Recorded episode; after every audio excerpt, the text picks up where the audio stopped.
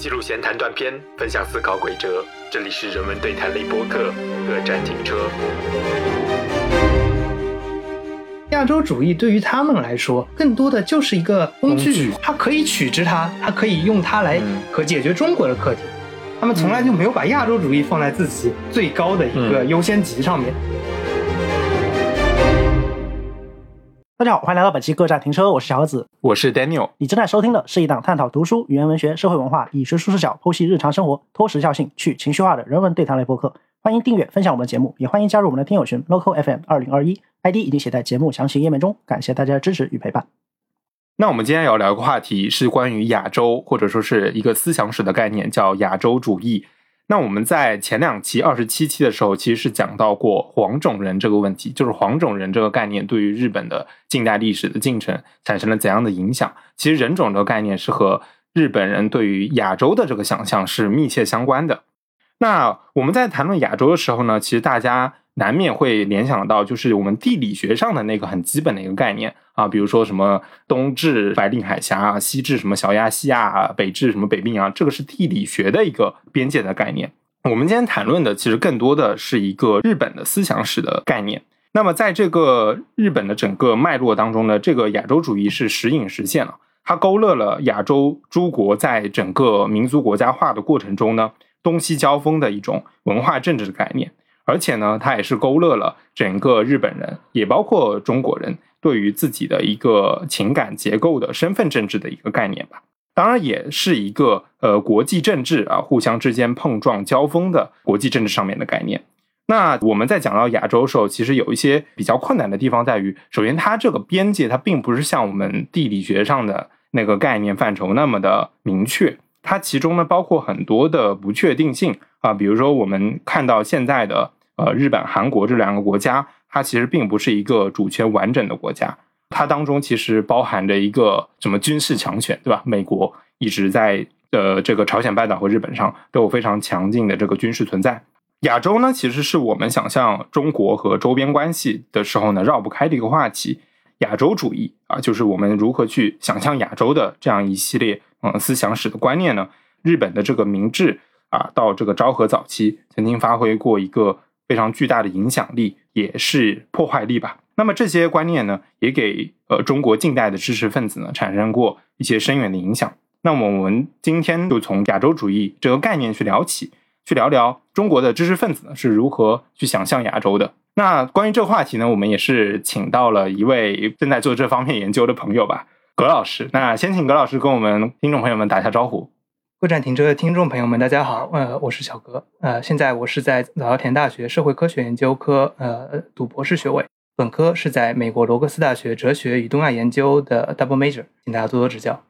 我们还是先从你自己的一些研究经历聊起吧。你之前是做这个亚洲主义和中国知识分子之间关系的这个研究，那你可以简单讲一下嘛？之前大概做了一些什么内容？其实我在硕士阶段呃做的研究是叫中国人，特别是中国知识分子对亚洲主义的思考。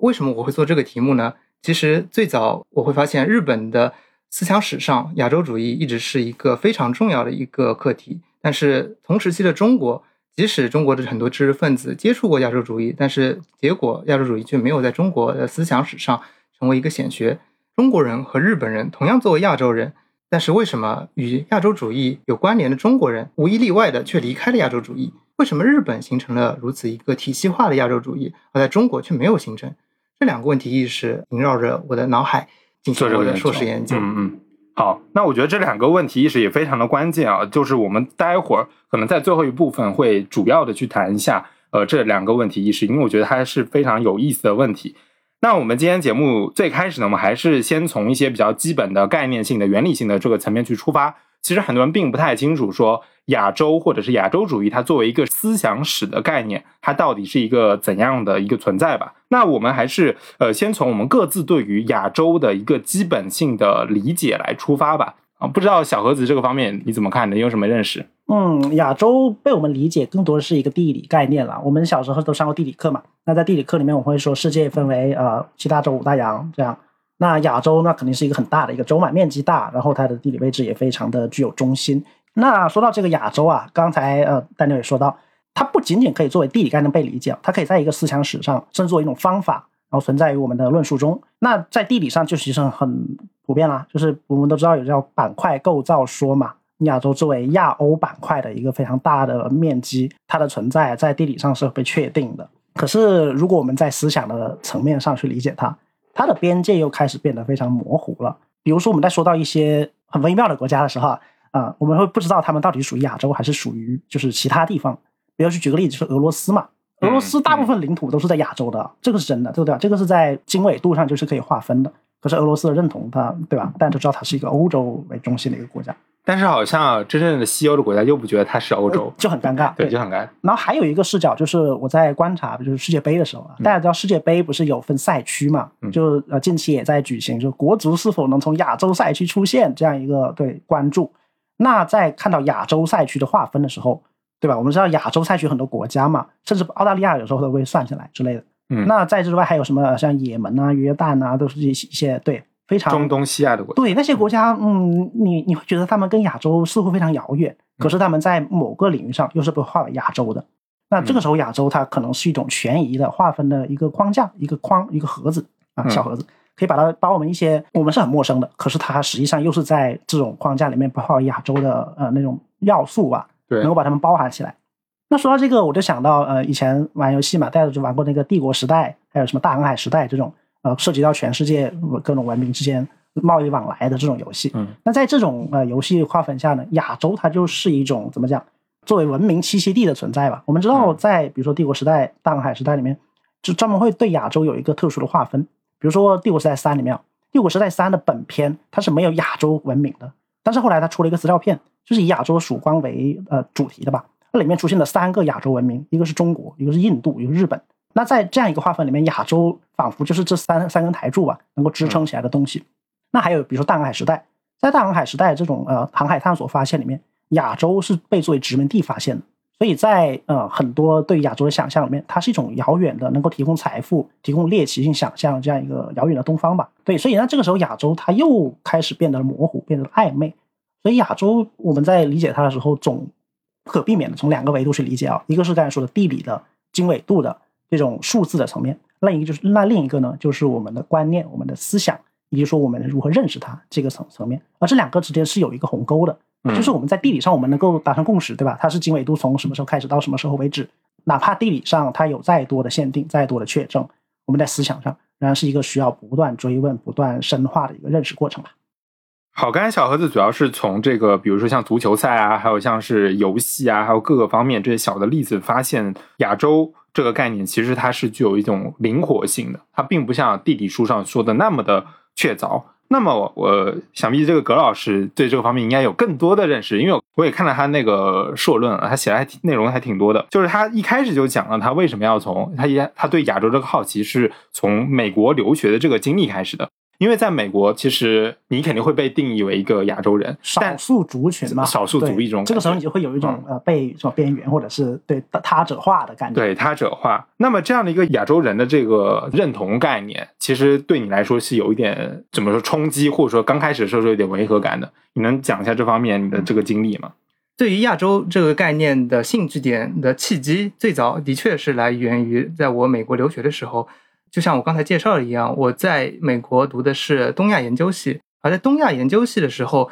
你会发现在东亚系里面教日语的老师、教中文的老师、教韩语的老师这三个部门，他们是在同一个楼层里面划分在一起的。而即使是像是中国的哲学，甚至像佛教等等等等的各种各样的亚洲元素，都会放在一个东亚系的这么一个框架里面来来由此进行介绍。因此，我是第一次去了美国之后，才会很真切的有这么一个身份认同嘛，就是会发现哦，原来我是一个亚洲人，而不是自自始自始终认为自己啊只是一个单纯中国人罢了。另外一个契机，我很有意思的是，小盒子刚才聊到的那个国足的这么一个概念，其实让我对亚洲感兴趣的一个很小的一个出发点，也是曾经在网上网络上看到一种言论，就是当日本。在世界杯上大放异彩，呃，披荆斩棘的时候，中国的网民会很自发的会说日本是亚洲之光，我们应该要向日本学习。特别是在足球领域上而。且他对手应该是欧洲，对吧是？欧洲强队因，为传统强队。因为亚洲好像没有哪个队能够跟欧洲劲旅正面对对抗，对非常有意思。嗯这一点就是是当中国自身的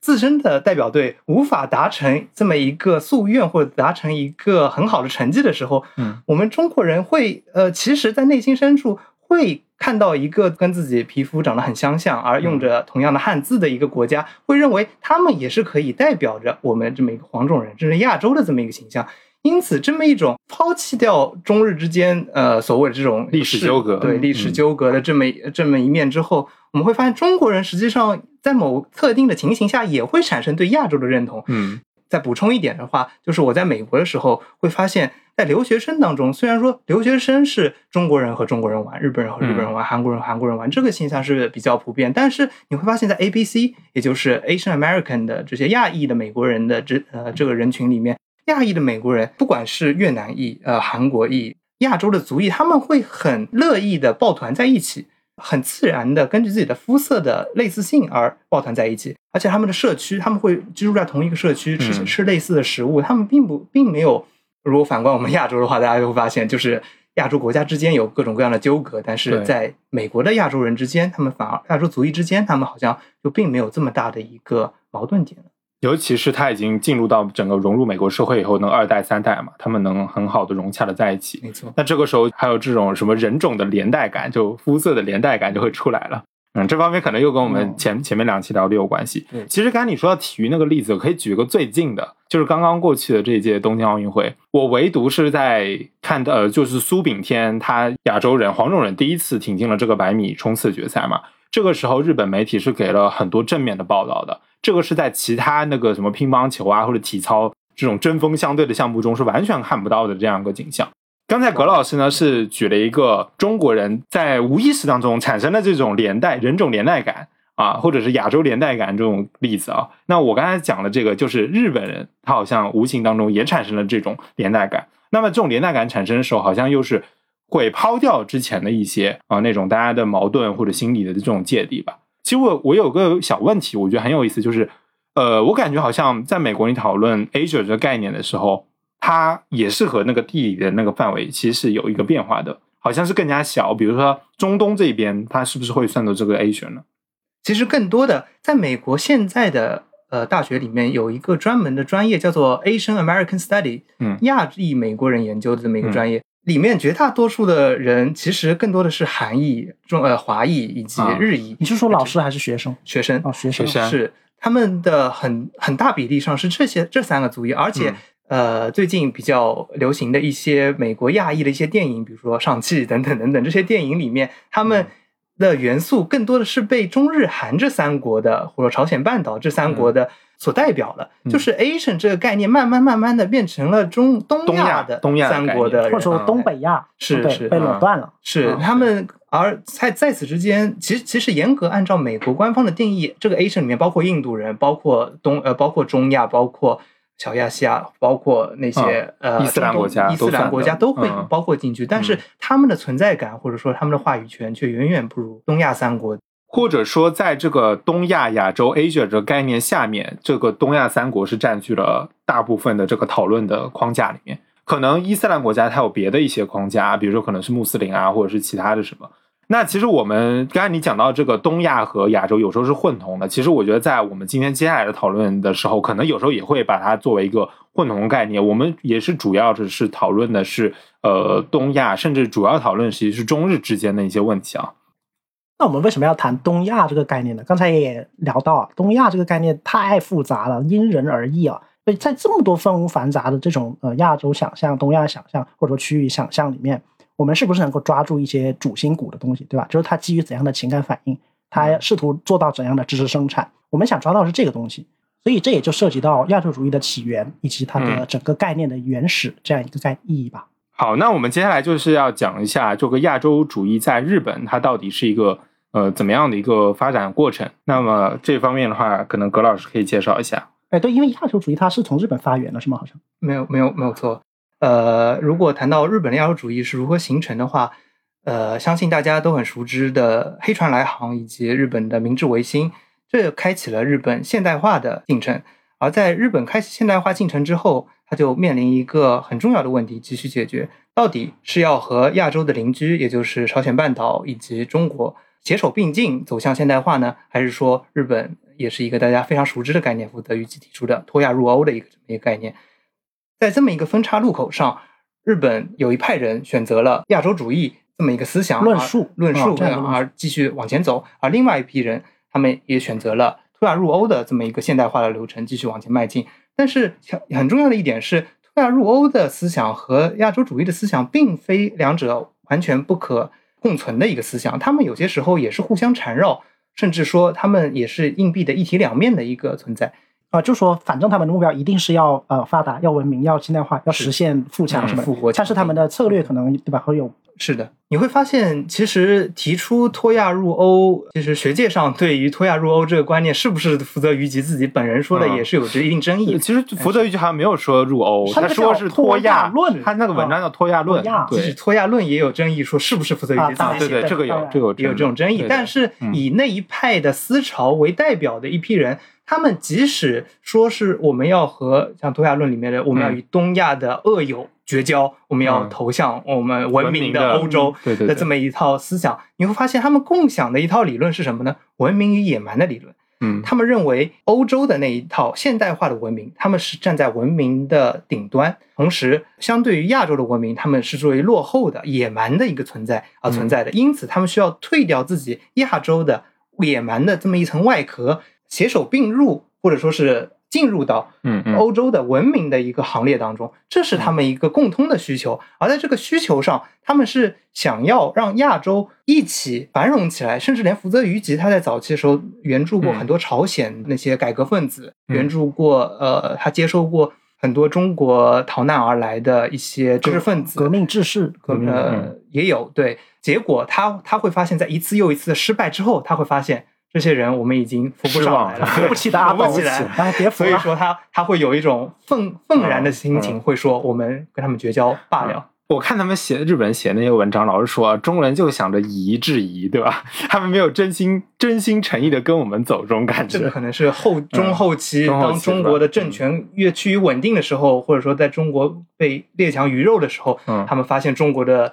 是中国，他们对中国一直有一个失望的感情在里面。嗯嗯嗯，呃，但中国对比如说日本人如何用亚洲主义呃应对文明与野蛮关系，他们是有一个受容一个反思的。是的他们他们接受到这个思想，嗯他们觉得这个思想里面有些资源可以为自己所用。是对，这个我们后面讲。这个我们后面会呃讲。但是现在我是想关心一下，就是日本早期它的亚洲主义概念是怎么样在这种交织缠绕中不断形成？像刚才你说的，哪怕是福泽谕吉他说要脱亚，另一波人他们说要亚用亚洲主义统摄亚洲，对他们两者还是有交融的部分。对，嗯像像我想知道这个交融的部分，对是怎么样以一些形态生产？我觉得简单概括一下，就是同文同种的这两个概念是非常重要的。是就像呃前几期我们也聊到过人种黄种人的这么一个概念，嗯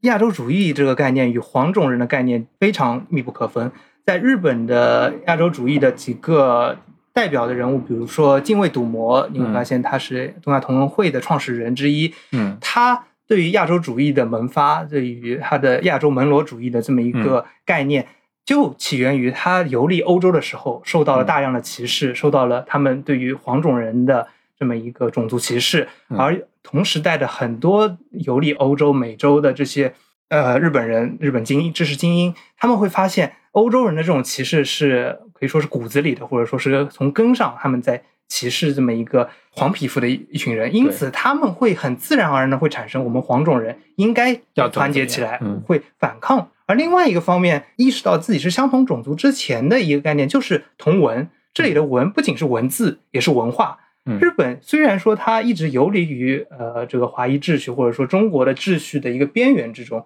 但是嗯同时，但它还是非常尊敬中华中原的这么一套文明体系，他认为它是一个非常伟大的一个产物，他还自认为自己也是他的学生。二者之间，他们会认为中华文明与日本文明它是有一种亲和性、亲融性在里面的。尤其是当日本他们还那个时候大量的使用汉字，他们的汉字使用比例比现在还高，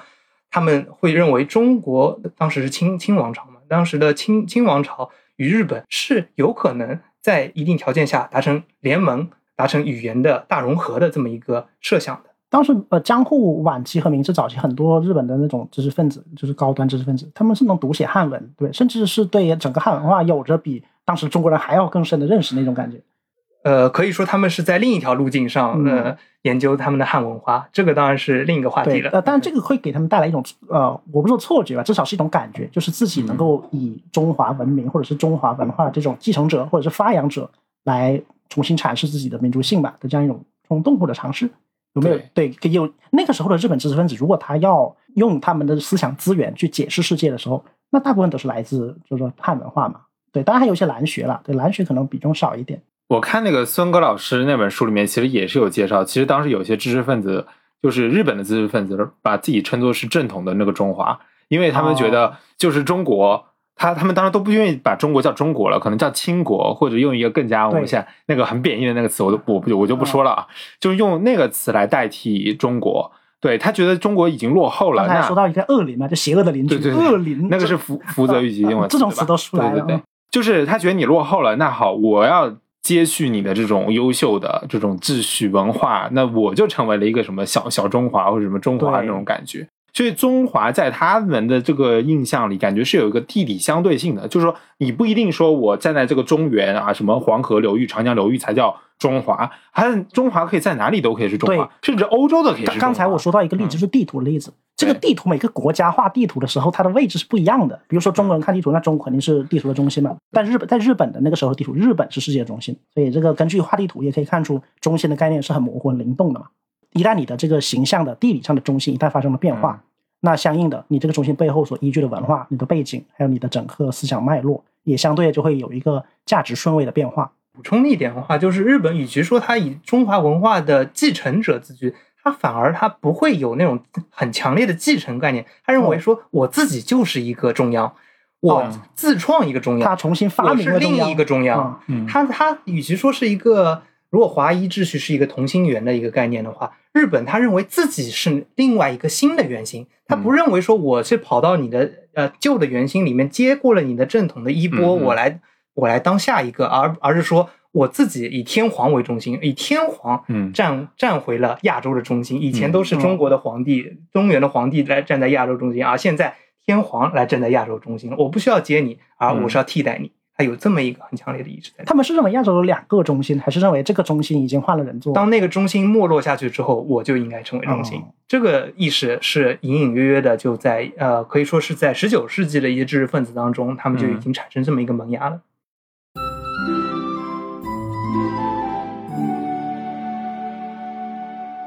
葛老师讲到说，早期的这些亚洲主义的产生原因和这个人种是有一个很大的关系的。然后人种也包括这种我我们常说的一个词，就是同文同种嘛。那之后呢，其实亚洲主义在日本是发生了一些变质，呃，这里面可能有几个关键时间点，比如说像是这个甲午甲午战争，对吧？还有之后的一九零五年的日俄战争，让整个这个日本的这种国民的这种心情膨胀起来。那之前可能说是我们要联合呃中国朝鲜半岛是联合，还相对平等的这种感觉，但之后就是变掉了。对吧？我们要帮他们富强，我们要带他们富强，甚至我们要送给他们富强。是，就是有一种那种日本中心论，或者是日本叫有个词将中国客体化，客体化，朝鲜客体化，而自己成为主体。日本他那个时候把中国当成客体，那这么说，他以前他是被当日本是被当成客体，也就是中国是主体，日本是客体。只是说在对近代那个大家的革命和国家道路现代化道路不一样了以后，这个组合关系颠倒，日本成了主体。对，那这个过程又是发生哪些啊变化？我觉得这个变化过程，呃，很难说是一蹴而就的，很难说是大家很很容易的会觉得说，好像像是甲午战争一过，马上日本人的这个就膨胀了，一秒钟膨胀，但实际上是很难这么下定论的。你会发现，即使在江户晚期的时候，他们已经有一部分的知识分子会认为说，我们日本要作为呃现代化的先驱先觉，我们要带领整个亚洲，我们要。作为一个走在前面的人，拉着中国、拉着朝鲜一起走，然后他会很自觉的把认为自己认为自己是一个现代化的先驱，特别是在明治维新之后，他们已经有这么一个意识了。然而，很很重要的一个原因是，呃，日本当时他不清楚清朝的实力到底如何，因为呃，清朝的实力，如果说清朝的实力在自己日本之上的话，那确实呃很难说日本呃有这么一个能力。让清朝进行改革，而且当时一个很大的矛盾，呃，相信大家呃近代史比较熟悉的人也应该知道，就是清朝内部，特别是慈禧那一派，他们是非常保守、保守极端保守的。他们连光绪帝的这一套这改革等等等都是非常抗拒，他们认为任何形式的抗呃改革、现代化改革都是动摇他们的统治基础的嗯这么一个因素，因此他们是极度抗拒的。而日本他们呃，即使是亚洲主义者，他们也认为说自己是代表着一个先进的、文明的、现代的这么一个形象，他们嗯必须要抗对抗的一个对手就是这些嗯极端的保守派。这个保守派不仅仅是中国的保守，也有日本本国的保守派，就是所有就是与近代化潮流背道而驰的那种思想，他们都要抗拒。当时在日本，这已经成为了极少数了，可以说是极少数的儒学家当中，可能还存在着与中国的极端保守派有共鸣的一批人，但是这批人已经消失殆尽了，可以说就是说，在日本，职产兴业还有什么对外开放，已经成为了一个基本的共识，而在同时代的中国，可能未必如此。是的。嗯因此说，你说日本的这个亚洲主义是什么时候开始真正的有变质？呃，可以说它一开始它的目标就是呃以日本为作为一个主主体嗯。来带领，即使一开始这个带领是平等的，但是他一他的目他的一个先决条件已经设好了，嗯，就是说我比你优越，我比你走在走在前面，走在即使前面对我我是要试着拉动你，嗯拉不拉得动是另外一回事，嗯但是确实这是嗯。我来拉你，而不是是。我们平等的，我们一起共同嗯进步。就是再不济，再不济，像刚才说的，比如说合邦论啊，还有一些共齐头并进啊，呃，嗯即便是如此啊，即便在这样一个话语下，嗯日本也是先觉醒的那一波人。我先觉醒了，哪怕我要跟你平等一起走，那也是我觉醒了以后，我告诉你，你也觉醒，你才能跟我走。是的，但是后来发现客观的现实我带不动了，那那就这对用现在的话讲，就是一开始就有点干涉他国内政那种感觉，就是我要去我要去干涉你的，不管途径是怎么样，不管目的是什么，但是他这种手是伸得很长。当然，从现从我们现在的角度来看的话，日本当时的一些知识分子，他们并并不一定是出于坏心，他们认为现代化是一个嗯让国家富强、让黄黄色人种，甚至说是让亚洲人站起来，屹立于世界民族之林。对得啊这种话与与欧洲人对抗、对对抗废除欧洲平等条约嗯等等等等的这么一个必经之路。即使现在我们马后炮的来说的话，可能确实是这样，中国最后还是走这条路，但是中国知识分子以及中国的呃后来统治者，他们也非常想走现代化、富强这条路，但是他们有一个。绝对不能容忍的一点就是，我必须要保持自己的主体性，我必须要有自己的自我的主观能动性存在，嗯而不是呃由日本来带领我走化，嗯或者说让嗯日本来教我怎么走。这么一个很强烈的意识是呃非常重要的一点。嗯所以矛盾症结点可能会就出在这里了。嗯，对，毕竟谁都不想让自己主体性受到打压、受到压抑嘛。其实亚洲主义在后来变质以后，就走入了大家非常熟悉的那一段历史。比如说，到了二十年代后期到三十年代，它这逐步对中国的，比如说从北方开始，对开始进行一个蚕食。大陆政策啊，大陆政策、大陆进出政策，包括大家最熟悉的那个共共轮圈的这些政策啊，各种各样的，对它其实背后都有刚才我们讲的一系列。第一是人种的连带感，还有所谓的这种同种同文同种，对吧？还有一种就是日本盟主论，就是我要带领你们，就是刚才一系列的这些呃思想概念吧，都成为他最后发动了这种全面的对外侵略战争的一个口舌，或者说这种合法性的支持的来源吧。啊，披上这种外衣。包括其实好像四十年代这个什么汪伪政权啊，也是非常接受，但我不知道他们心里面接不接不接受，至少他们写的文章还有他们这种宣传口径、对外策略，其实也是接下来这个衣钵，说什么和平啊、东亚和平什么什么之类的。当时一九四三年不是在东京开了一个叫大东亚会议嘛是？但那个会议里面就很多那种当时日本治下的呃治下蓝引号啊，什么像汪伪政权啊，什么伪满伪满洲国啊，对、嗯那些人他们到东京去开会，那嗯打的名目就是一个到我们一起和平，一起发发谋求东亚的团结，对抗对西方列强。就我们不知道与会者是对吧、内心私心怎么想的啦，但是至少他们在口头上他们是相信这一套论述的。呃，即使我们发现，呃，亚洲主义这一点在中后期慢慢的走向了变质，以及它在早期当中也会有一些非常自我为中心的这么一嗯套、这么一些萌芽在里面。但是你呃，你不应该一棒子把所有的日本亚洲主义者认为是呃反动的，或者是他们都是邪恶的、侵略的。嗯对比如说很知名的宫崎滔天，就是、嗯呃他倾倾家荡产的支援中国革命，嗯以及有大批的当时有大批的日本浪人是呃进入中国，他们是真心实意的想要让中国呃富强起来。嗯当然，最后他们选择的手段不可不可同日而语，但是。呃，你会发现他们的那一颗心，或者说他们想要扶植扶持中国起来的这一颗心，是相对来说是比较单，纯的。只是说扶不起来，然后他们的理想幻灭了，可能他们会有一些反噬什么的。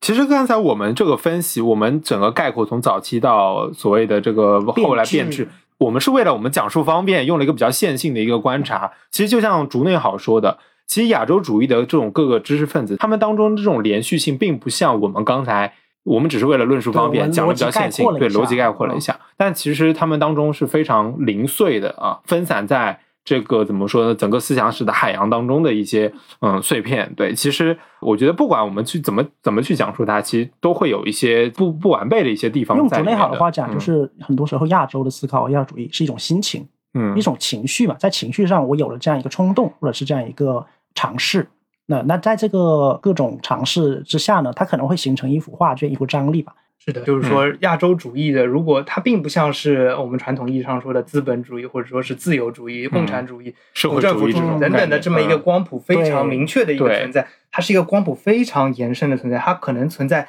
非常右翼的，它民族主义的民族主义者也可以成为亚洲主义者，啊，同时的无政府主义者甚至是嗯。共产主义者，他也可以有共跟亚洲主义共享一部分的东西，嗯。这就是我们下一章也会聊到的内容。刚才你说到日本的很多亚洲主义者以及他们的亚洲主义思潮对中国革命产生了影响。哎那这个日本亚洲主义后来，因为大家知道它作为一种对抗性的策略嘛，对抗文明、对抗西方的策略，它势必会影响到同样遭受西方殖民侵略和当时的中国嗯的知识分子。那关于这个部分，就是你会从哪个角度进入这个话题呢？呃，这个就是我在论文里面呃着重讲到的三个人是梁启超、嗯孙中山和李大钊。其实你讲了四个人，但是我们节目方面还你还讲了这个章太炎、张炳对麟是吧？是的，今天我们要讲的三个人，我相信其实他们都是很有代表性的人物啊。孙中山他的思想的概念当中，他与日本的交情非常的深，呃，好像不完全统计他呃，中中山这个名字就是一个日本的卡亚妈的这么一个，人家叫孙文，嗯是他的全名叫孙文，然后。呃，他曾经在日本流亡了二十余年，还是三十余年？嗯，他在他的革命过程中，而且在他革命第一次累计是吧？累计的嗯累计这么一个他被清政府通缉了，都已经是他在被清政府通缉嗯，而同时，呃，你会发现他代表的是当时创建的中国国民党啊和中国呃同盟会等等等的嗯这些革命组织，来实现了中国的呃中华民国的这么一个建立建立。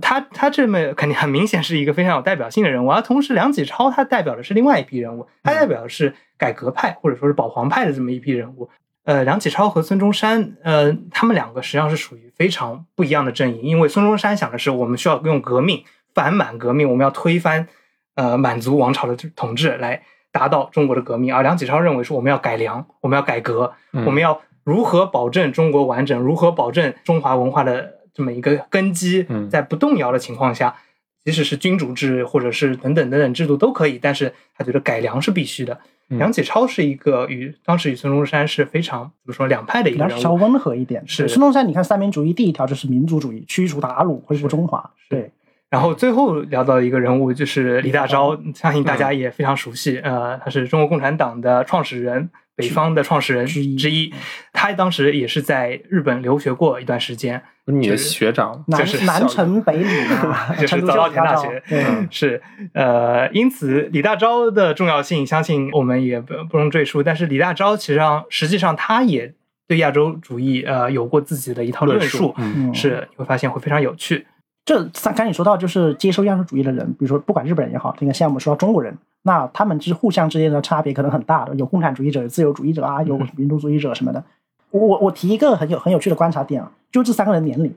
啊，孙中山是六零后，然后梁启超是七零后，一九六李大钊是八零后一。八六对，对我们可以看到，你在呃就是当时一一八多少年，在十九世纪的时候，六零后、七零后、八零后都对这个问题产生了他们的想法，所以他们的所在的时代肯定是不一样的嘛，所以他们的自己的内部的思想会有不同，但是对亚洲主义又都产生了同样的就是一种呼应关系吧。而这个图景本身也是很能够反映，比如说十九世纪末二十世纪初那个时候的思想图景的。我们就按这个大概你刚才说的这个年龄顺序吧，我们先从老的，对，就是老一辈前辈说起，六零后，先先从孙文说起吧，嗯，大概介绍一下他对一个亚洲主义的接受大概是怎么样。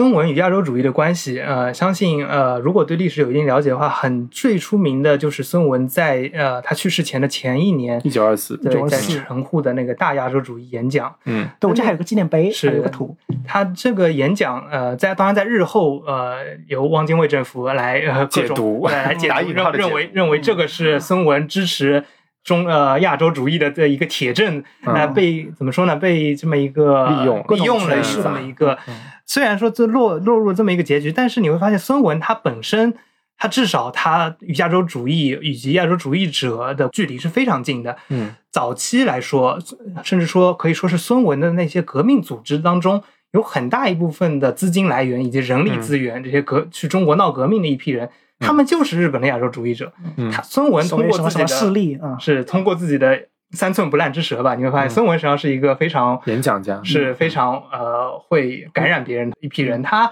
在日本逃亡那段时间，他通过他结识他宫崎滔天这个密友，然后宫崎滔天他为他出了一本书，呃，然后这本书来讲述了孙中山流落呃伦敦的那个事迹之后，用日文版出版，当时感染了一大批的日本人来追随孙孙中山的事业，来参与中国的革命，为推翻清王朝。付出了真的是血呃，付出了钱，付出了血，付出了肉，付出了血汗，抛头颅洒热血，真的是这么一批呃亚洲主义者，都是孙孙中山呢，可以说是革命革命友人吧，就是嗯呃，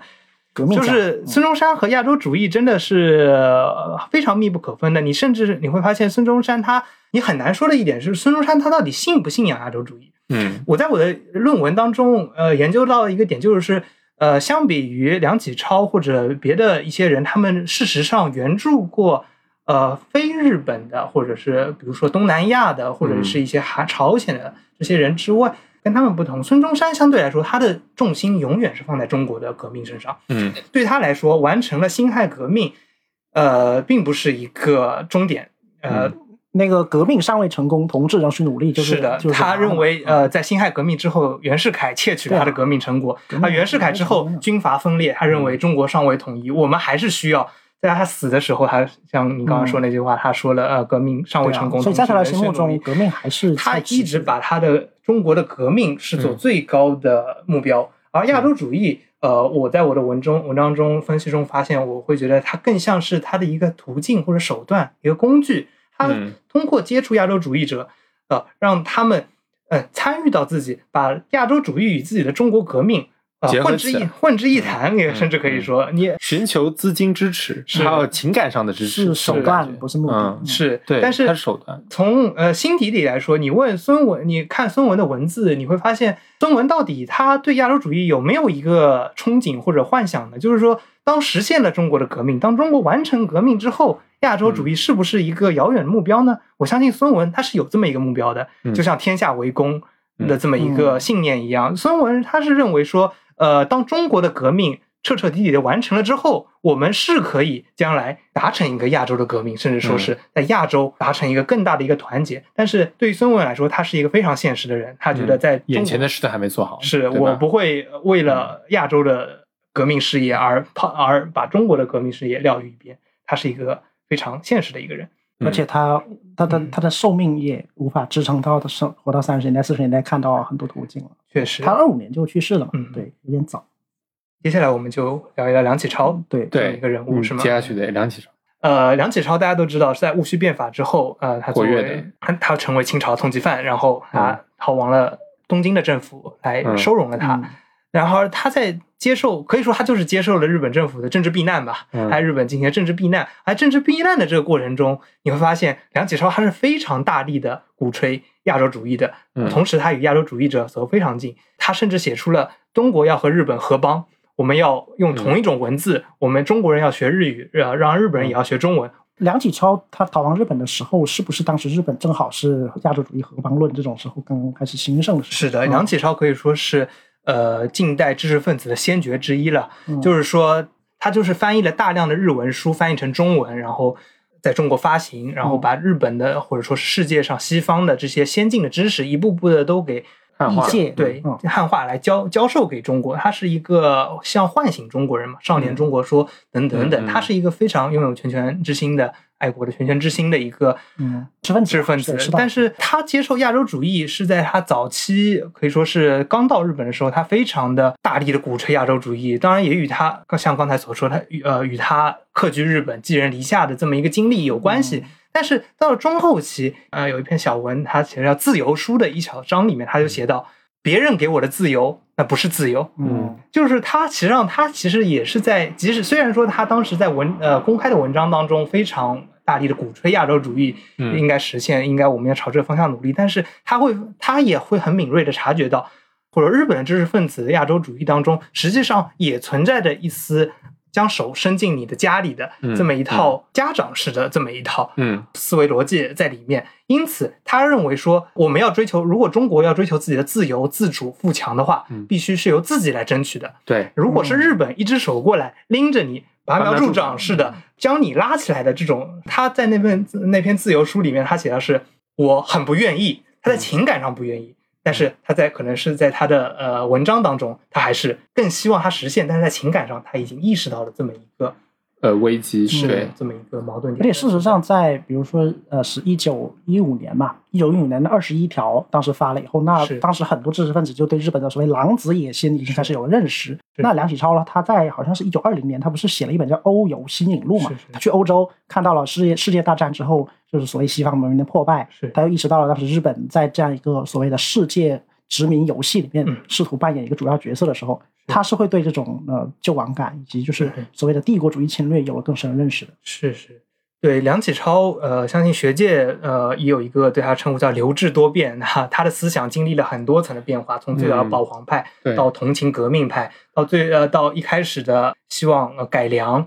呃，或者说一开始的呃全面的欧化西化的这么一个推推崇者，到了欧游新历录之后，他又开始认为要回归中国的传统文化，要我嗯们要复兴儒学这么一个非常相对保守的这么一个光谱，又回归过去。他的思想一直是以叫什么以今日之见否昨日之我嗯 的这么一个存在。因此你，呃很难说梁启超他是一个非常一一以至终的一个人物，但是他也是一个对各种思想有自己的思考的一个人物。他不会认为说昨天蛮的自己清醒，对嗯他会认为说，如果说我看到新的东西，我就很敢勇于去否认我之前旧的一个观念。嗯因此，对于亚洲主义，它的它也走向了一个诀别，那就是在二十一条出来之后，虽然说他当时也是袁世凯政府的要官之一嘛，嗯但是他一改之前的呃相对来说亲日或者说是与日本非常同调的这么一个嗯姿态，他大肆批判日本。说日本，你们不能把我视为朝鲜，嗯 因为日本当时已经吞并了朝鲜，大家都知道。也他就说日日本人啊，你们不能把我视为朝鲜，中国绝不是朝鲜那样子。你会发现很有趣的一点是，日唐启超在日本吞并朝鲜的时候，他甚至还会日日本人说话，他说这是朝鲜咎由自取，他们不愿意啊，他们不愿，他们没有他没有上进心，依附外国势力，他们如何如何。因此哦，这个很明显，这一套说辞就是日本的当时的亚洲主义，嗯说日本政府的那个比较主流的一套说法。梁启超在客居日本的时候，很欣然的接纳这本说法。嗯因此，有人批判梁启超只是一个肉喇叭一样的人物，也有这么一个批判存在了。但是你会发现，而当这个危机，当这么这么一个怎么说呢，存亡的危机到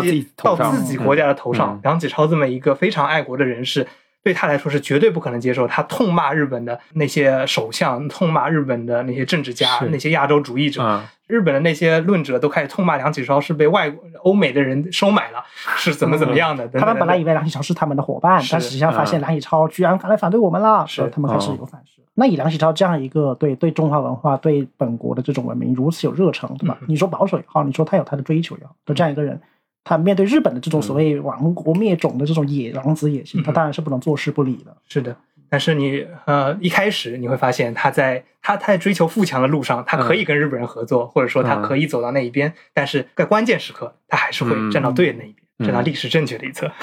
就是我发现他们这些，包括孙中山也是，你刚才讲他们在一生当中经历过数次重大的思想转折，甚至这种转折是互相前后矛盾的、互相对立的。好像他们这些实践者都是有这样的一个怎么说实用主义目的摆在你面前你肯定是要面对当时的一个国际国内的形势来做出一个最有利的一个选择吧，对吧？甚至你不得不妥协，跟一些政治力量，跟一些对对财，我觉得这可能就是单纯的思想家、知识分子和一些实践性的这种知识分子，对它有个区别。对，行动家他是有一个区别的。包括我看孙中山，有些人觉得他他对日本抱有好大的希望，他每次去演讲演讲都说啊，日本要帮中国帮中国，就算在二十呃二十一条之后，他也是有这个态度。但是我们其实会发现，他这么去吆喝，其实也是为了寻求一些很实际的这种资助嘛，资金来源嘛。他不可能说一些对吧，很刺激、很呃冲突、是很性很强的话，对他可能要做一些比较柔和的论述吧。对，嗯，其实，在二十四年那个演讲当中，我已经能看出，他其实对日本已经有点像最后通牒。他最后有颇颇有微词的一些表现，对。他说你们好自为之，对类似这种论述吧。对，虽然那个那个好像有争议，说最后那句话有没有放在他的，演讲在版本学里面，他有一些对。对版本上的争议。有人认为是他孙中山事后加事后加上去的，也有这么当时演讲为了没说。见解表达自己的底线什么的，当然现在没法具体考证，对，但是嗯哼，啊，当然了，其实我我们刚才说的很多内容，其实是看了一本书，就是也是葛老师推荐的那本，可以跟观众说，对，听就是众说一下。那个葛老师做这个课题嘛，他推荐了呃我们一本很经典的文献，叫做呃是搓龙呃搓龙一个日本教授写的，叫《亚洲主义全史》嗯。啊，它是一个非常直观、非常呃简介性的把亚洲主义在日本的发源、它后来的发展变质，对中国的影响对，甚至是在嗯。战后，对第二次世界大战之后嗯，它的一个目前在目前的一个嗯你说是一个现状吧，对，嗯。也做了一个介绍，是。对，非常呃通俗易懂的一个嗯文本，对对里面就。对为我们梳理了亚洲主义的很多材料、很多历史。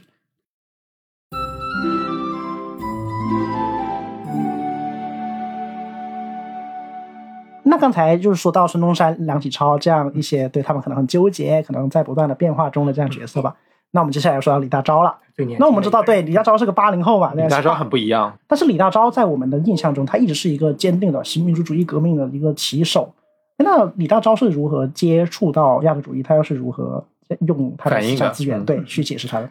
相信呃，从这个历史的脉络，我们也可以知道，李大钊和梁启超和孙中山是非常他们的经历或者说他们思想也是非常不一样的一批人。呃，李大钊在当初呃留学日本之前，实际上他也接触到了一些亚洲呃亚洲主义，甚至说亚洲门罗主义的这么一套嗯说辞。哦，你提到两个两次这个词，我就可以解释一下什么叫亚洲门罗主义。亚洲首先门罗主义，你解释一下。嗯门罗主义大家呃应该知道是美国提出的，嗯是美洲的事由美洲来解决。嗯。啊，美洲是美洲人的美洲，嗯。说白了，但是以美国当时的体量，也就是说，让美国来管嗯。美洲的事情，美洲的事情然后美国来主管，反欧洲殖民，呃是。美人治美啊，是。高度自治。啊，欧欧洲人不能插手美国的事务。这么一个门罗主义是当时美国的一个国策。对，但是呃，同在提出这个国策之后，日本它实际上刚才我提到那个近卫赌魔这么一个人物，是他提出的。亚洲，我们也要效仿美国，由日本来做主导，来实实行实行一个亚洲门罗主义亚人治亚。嗯是。对。嗯亚洲人的亚洲。然。后这个亚就括号一下，就是日本人，对，在就在他的与其说是日本人，他认为就是说我帮着你来啊，制亚，比如说他们可以呃招募伪军啊，或者说他们可以扶植当地的协力者、呃协助者等然后参与你的什么警察官僚系统，但是不管怎么样，我还是一个启蒙者。日本是一个背后的必须要存在的这么一个势力，这么一个想法。因此，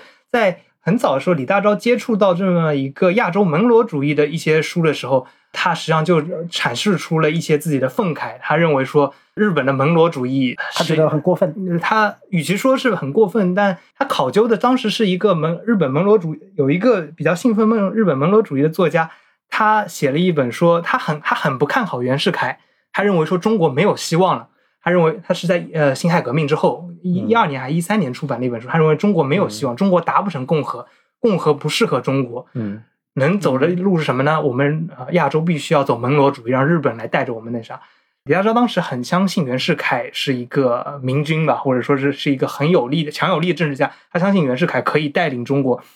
即使后来他呃对他破幻灭了，但是他当时是非常相信他，嗯因此他在里面盛赞了中国人有民主意识，我们可以达成共和。他举出孟子的人本主义的那一套理论，他就说中国的这个民主早有早有基础，几千年前早有基础。呃，嗯呃，这些日本人想要呃说什么中国达不成什么东西，达不成革命，做不成，创造不出共和，共和持续不了多久，都是想亡我之心，非常甚至狼子野心。但很难说他当时是对亚洲主义有一个很全面的批判，他更多的就是有一种，当日本的一些作家呃一些知识分子开始唱衰中国的未来的时候，他是非常奋奋起而他当时好像是还是在大学生还是高中生的一个一个身份，他是奋起而反驳批驳这么一个言论。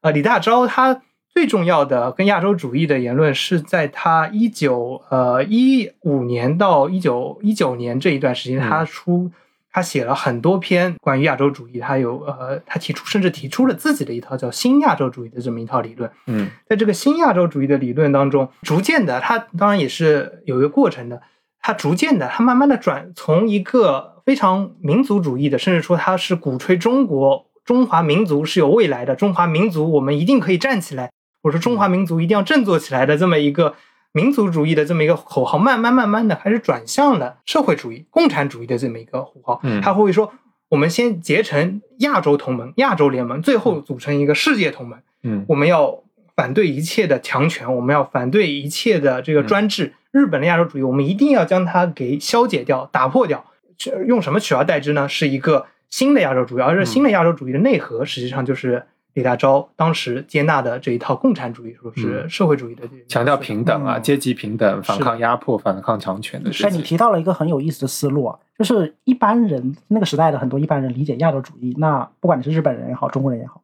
它是一种对抗性策略，它用亚洲主义来与比如说所谓的欧欧洲洲西方对抗。那这个时候，我是用一个比如说一个强权一个能力去取代另一另一个呃中央强权，这样对我是要取代你。但是你看，像李大钊这种，他在发表了，比如像那个著名革命的胜利，对吧？他接受了俄国十月革命的那种呃胜利洗礼的时候，他有了一个更高的追求，他认他认为不能用一个强权取代另一个强权，不能是我不管是中国也好，日本也好，带领亚洲去统治西方，不是的，我们要的是世界人民一起，就是在某个意义上吧，联合起来，然后达到一个更光明的未来。他可能有这样一个思想上的升级 update 的一个转变。是是是，这个是去呃也跟当时的思潮息息相关吧。我记得当时五四之后，对五四左右呃五四之前，其实嗯。就有一些，比如说美国的威尔逊主义，嗯当时的国际联盟是国际联盟，就是他们提出了一些少数的这些民少这些民族自治嘛，民族自觉的这么一套观呃嗯。观念，认为说是反呃批判之前的那一套的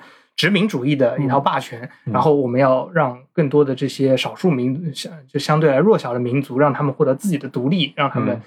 更多的这么一套思潮也影响到了李大钊，而在这么一个背景下，李大钊慢慢的开始可以说是找到了他他认为正确的路吧，嗯。他然后坚定不移的往这上面走下去。然后很有意思的是，你会发现李大钊实际上跟孙文他也是有很多的互动的。李大钊他还当当选了国民党第一届嗯。呃党大会，呃我有点忘了那个名词了，就是第一届第一次国民党大会的那个、哦。第一次还是第二次，就是他们容共联俄的那个时期，他出席了那个会议嘛？对，他是国民党的元老，可以说是他也是国民党元老，因为当时是国共联合的嘛，嗯就是他参呃，他跟孙文当时走得很近的，甚至李大钊在最后呃被被捕嘛，被张作霖捕到狱中，他狱中写日记的时候，他还提到了他当时跟孙文非常投聊了非常投机的一些嗯。一些 apps 一些故事吧，嗯。呃，因此就会发现，其实孙文在最后的他已经开始慢慢的会说，我们要反对强权，在二十四年的这个演讲当中，他会说我们要反对强权，我们我们要实现亚洲的呃，我们要实现亚洲的平等，嗯。我们要实甚至是世界级的平等，世界级的平等等的这一套话语，就很合理的可以猜测说是在孙文和梁启和李大钊钊的。接触之后，慢慢的孙文也接受了李大钊的这么一套话语，用李大钊的这套话语来武装自己，然后嗯用这一套话语来劝服自己的日本听众，因为他是在日对日本对日本的朝朝野的人人物讲的嘛。嗯，，也包括中国留学生，是是。对，但当然很可惜，孙文最后的这个演讲反应平平啊，非常的失败，就是日本没有掀起什么对他的回应，然后就毕竟已经二二四年了嘛。嗯对，刚才提到这个年龄啊，这个我再讲一下，年龄其实这个问题很有趣。呃，刚才像孙中山是一个六零后，李大钊是个八零后，但是他们去世只相差两年。孙中山二五年去世，李大钊二二七年去世的嘛。嗯，然后二十就是以一九二零年为一个分界线，或者以一九一九年为分界线吧。那这个时候世界格局又产生很大的变化，像比如说像俄国革命，就为很多就是在被面对殖民问题的很多、嗯。对所谓的后进一条新的路，提供了一条新的路。李大钊说曙光嘛，而这一点势必影响到当时不管是对你像中国各各个来自各个阶层，然后有不同思想背景的人，是为他们提供了一剂强心针的。嗯。对，所以我们可以理解说，为什么到后来，不管你之前怎么想的，不管你之前对亚洲主义、对日本发源的这个亚洲主义有什么不切实际的幻想，但是在了二一九二零年之后吧，我们都会不得不用新的思想和资源去改造它。确实，嗯因此就可以呃，总体的我们会看到，从这三个知识分子就可以发现，亚洲主义对于他们来说，更多的就是一个工具，工具它可以取之它，它可以用它来嗯可解决中国的课题。嗯但是当日本开始垄断了亚洲主义的话语权，然后以亚洲主义来伸进中国，把这只手伸进中国的口袋，让然后怎么说呢？侵犯中国主权的时候，每一个人都很敏感的发现发现了这么一个问题，把这只手勇敢的推开来。当然，孙文他出于各种各样的政治考虑，你会发现他即使到此前的一年，他还在想如何利用这么一个亚洲主义的话语来得到更多的支持。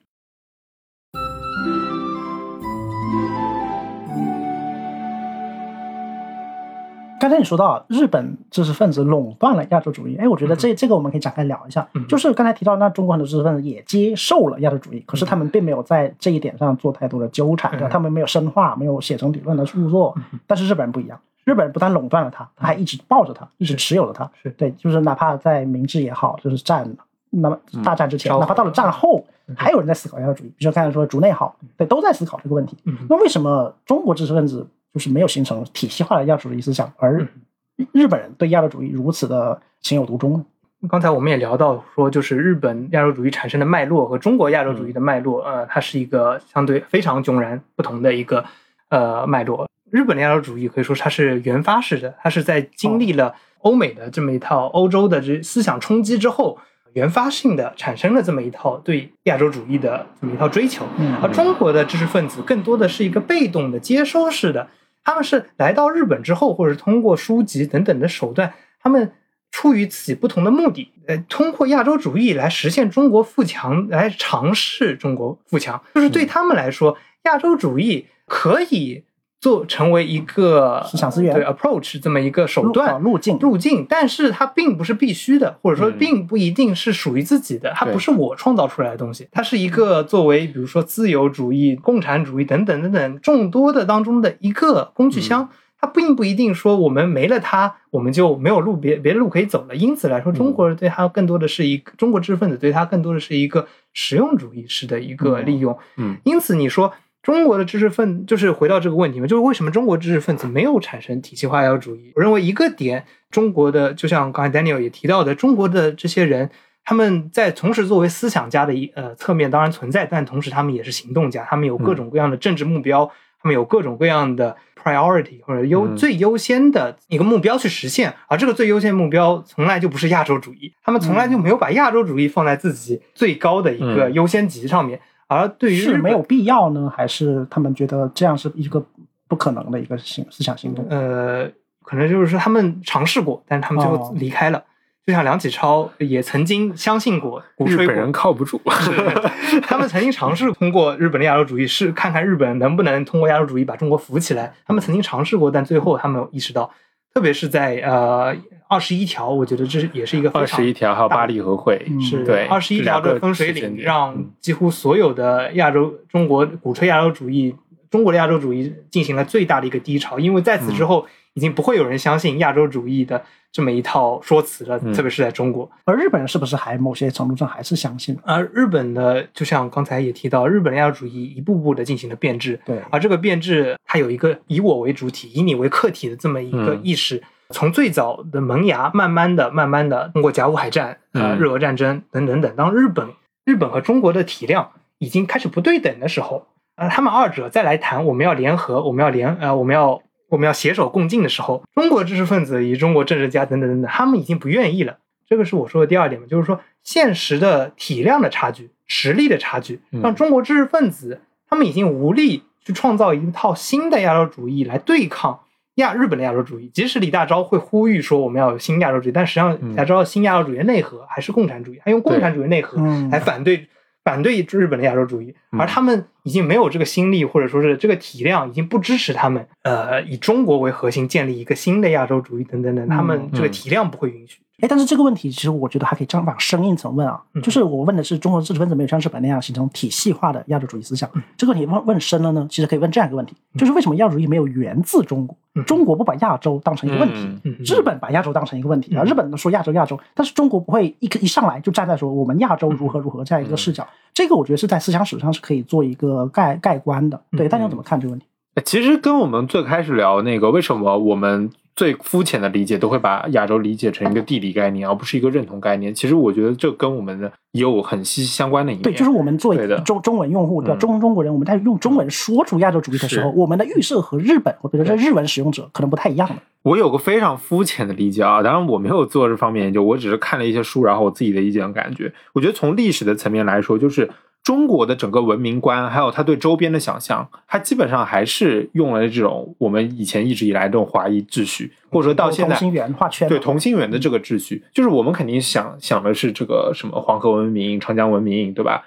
呃呃，呃，天下与四夷嘛，对，天下与四夷的这个慢慢扩散开的这个感觉，就是这是我们对于自己的一个想象。虽然在日日本人或者周边国家看来，这个它是灵活，它地理是灵活的，就是你落后了你就不是啊。但是其实我们自己还是 还是这么想的，对吧？不管我们落不落后，我们还是觉得自己就是在那个中心。一直以来的这种中中华的中华世界天下观的这个影响，而且在语言上，就是你在称呼这个区域，不管我就比如说东北亚吧，你称呼它的时候，你要么是比如说是中华，说天下，但是也不会说亚洲。对，虽然说亚洲这个词本身也是呃来自于对舶来品了，呃这个对就传教士那来的。对，这这个以后我们可能利玛窦啊讲什么的就会讲了。嗯对，但是在中国的传统语境下，我们在说哪怕说整个东亚或者是东北亚，甚至是包括东南亚的时候，我们不会用亚洲去描述它的，我们有自己的词，比如说天下，嗯对，比如说呃叫什么四海，嗯有很多词去描述的。对所以我觉得这也是在语言上，在词语上，为什么不像日本那样，对，一上来就用嗯亚洲去描述自己的一个脉络。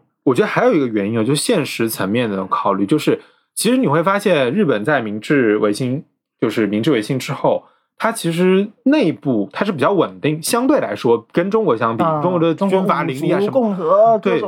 对中国的内部问题，其实要比日本多得多的。日本相对来说啊，它除了扩展治单一、民族单一，对单一，对人种相对也单一吧。是的，所以我觉得中国当时面临的内部问题，要比它的周边的这些问题是要复杂的多得多。所以我觉得他们，比如说像孙中山、梁启超什么，他们我觉得更多的先想的是我们怎么样组成一个民族国家，对吧？我们怎么样凝聚在一起？这个我觉得这个内部的团结问题，可能对，是要梁启超在发明中华民族这个概念，其实是有很多这种呃，就是凝聚力的思考在里面。对对对他，所以呃，我觉得我特别赞同孙哥老师说的一个观点，就是他说亚洲问题在那些地处文化大国边缘的所谓周边国家才是真正的问题性，才具有真正的这个问题性。比如像日本，它一直是自处是边缘，但是呢。在以自中心自居的这些中央大国，啊其实比如说中就是中国啊对，就是中国。他说，亚洲问题基本上不曾长期、长时间的存在过。我觉得这句话就是对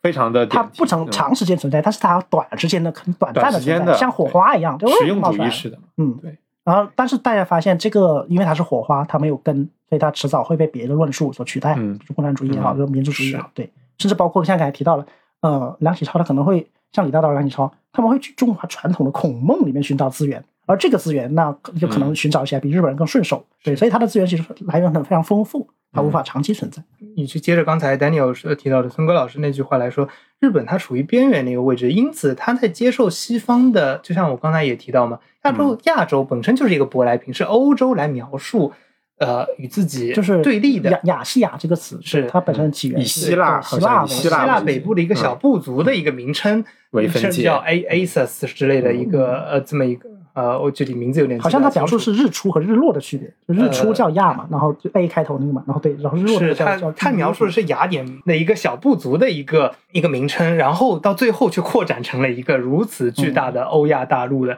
嗯这么一个范围。因此来说，日本对待这个舶来品，在最早大家都知道，这个明治维新这之后，日本是非常踊跃的吸收了这么一套现代化的呃理论的。而相对来说，中国对现代化的这么一个进程，一直是可以说是举步维艰吧，前进一步还要退后退两步，停停，嗯。是它当它它会它会有很多的非常保守的一个趋势，当它嗯。走太急的时候，它每次都会往回走两步，嗯。而日本它会很全面的先把它吸收进来之后嗯，再来把它给在地化，如何将它融入日本，嗯。它是采取了这么一套嗯。策略，因此亚洲这么概念。在日对于日本人或者日本的知识分子等等来说，他嗯们更有一种，呃，怎么说呢？他没有思想负担，是他，对他他没有这一个一个 中华中原正统的这么一套呃法统在这里，他们他不需要维系，但是拿来之后，他可以跟自己的天皇做一个结合，他可以把这一套东西内化于自己。然后还有在其实日本的这一套天皇的体系，你会发现亚洲主义到了中后期，像特别像孙文，他在二四年也也提到王道这个概念。对，孙文说我们要用王道来替代霸道，嗯西方是霸道，我们是王道。嗯啊，到了中后期，日本也开始说我们是王道，王道我们要走的是呃满洲是伪满洲是王道乐土，然后等等等，我们要实现王道。啊当时这个王道到日本，它慢慢的它就异化成了皇道，天皇的皇嗯皇道，以这个天皇为中心来一步步的扩展。王道思想大家也知道，就孟子的那个时候就已经出现了嘛，就是以王道就是仁义礼智信的这一套嗯。东西来感化这些诸夷，嗯。让他们来成为文明的一部分，然后感化他的这么一套非常自我中心的一套想法。但是日本在接受，你会知道，日本它长期以来也可以说是经营了中国中华文化吧，虽然它没有进入到这个体系当中，但它也接收了大量的中华文化、儒家、儒释、儒释道的这么一套东西进来之后，它对于这一套王道的体系的，就是以自以自我为中心，以自己当为圆心来往外扩散的这一套东西，可以说是他是 copy 了一份中、嗯中华嗯文化上这么一套传统流传了呃是就几千年以来的这么一套王道的体系，他帮将它进行一个 copy paste，进行复制粘贴，然后重新让它在现代化的语境下重新绽放出来。结果当然嗯有一个很差的结局，大家都对可以看到了。嗯那用《亚洲主义全史》那本书的作者搓龙老师的一句话说：“近代以来，中日在讨论亚洲主义的时候，其实是同床异梦的。”对，用语言学角度就是所指和能指不一样嘛。我们用的都是这四个字啊，大家可能写成呃片假名不一样嘛。但是我们所构想的东西，所想象的内容，那肯定是千差万别嘛。对，不不光是国与国之间了，哪怕我们两个不同的思想者之间，他们可能也是不一样的。可是我有一个观察，就是说，不管我们对这个词的理解如何，我们面临的问题是类似的。呃，抽象来说，就是如何处理与他者的关系。被卷入了近代化的亚洲啊，亚洲打引号的这样一个成员，你还是得在一个普遍的意义上思考亚洲与世界的这些问题吧。是的，而且我觉得，呃，亚洲主义它是一个主体和客体的问题。只是当我只是它恰好发生在亚洲，对，所以就叫亚洲主义。就是我们说如何对待别的国家，我们是真的是要把自己当成把别的国家当成客体，当成一个问题来解决的话，嗯这个时候我相信日本的这些经验也会告诉我们，当我们把另外一个国家或者另外一个族群当做一个问题，当做一个课题来解决，我们就很难去好好的去共情它，去理解它，去解决，呃，去跟他们和平的共处的。而只有当我们主体，我们都是平等独立的主体的时候，这样的时候，我相信人与人的心的距离才能越来越近。是的，我觉得你提高到了一个就是我们人类情感的这样的一个高度。其实这也是我在看日本知识分子他们写的很多文章当中，我很少很少看到，就是说他们对于中国人的一种共情，就中国人面临这种各国的这种侵略，包括不平等条约的时候，他们如何去思考这个问题。我发现这是日本人知识分子很少提到的。所以说，我觉得有时候这个共情能力是我们去理解各种各样的问题、去解决各种各样中争端的时候，呃，需要具备的一个很基本的一个情感要素吧。好的，那我们今天关于亚洲和亚洲主义这概念啊，聊了非常多。我们从亚洲这个概念的模糊性开始说起，然后介绍了一下、梳理一下吧，非常大框架的、线性的说了一下，呃，日本的亚洲主义思想的一个脉络，还有它的进程、发展、变化，以及它对中国知识分子。啊，我们挑选了三个非常重要的一个案例吧，他们思想之间的一个异同，分别是孙中山、梁启超，还有李大钊。所以我们可以看到，亚洲主义其实是一个非常非常复杂、多元、丰富，包含了很多意志性和矛盾性的这样一组概念啊。其实我觉得这一期节目肯定是没有办法把很多细节给呈现清楚的，我们也只是呃希望啊、呃、通过这样的一个分享吧。大家对这个概念有更多的一个好奇，因为毕竟这是在呃，不管是日本思想、近代思想史，还有中国啊，都是一个其实非常重要的一个课题吧。那我们今天节目就是到这里，大家对这个亚洲这个概念还有亚洲主义怎么去理解啊，有自己的想法的话，欢迎在评论区与我们去分享。那我们今天就到这里，嗯，那下期节目再见。下期节目再见。再见。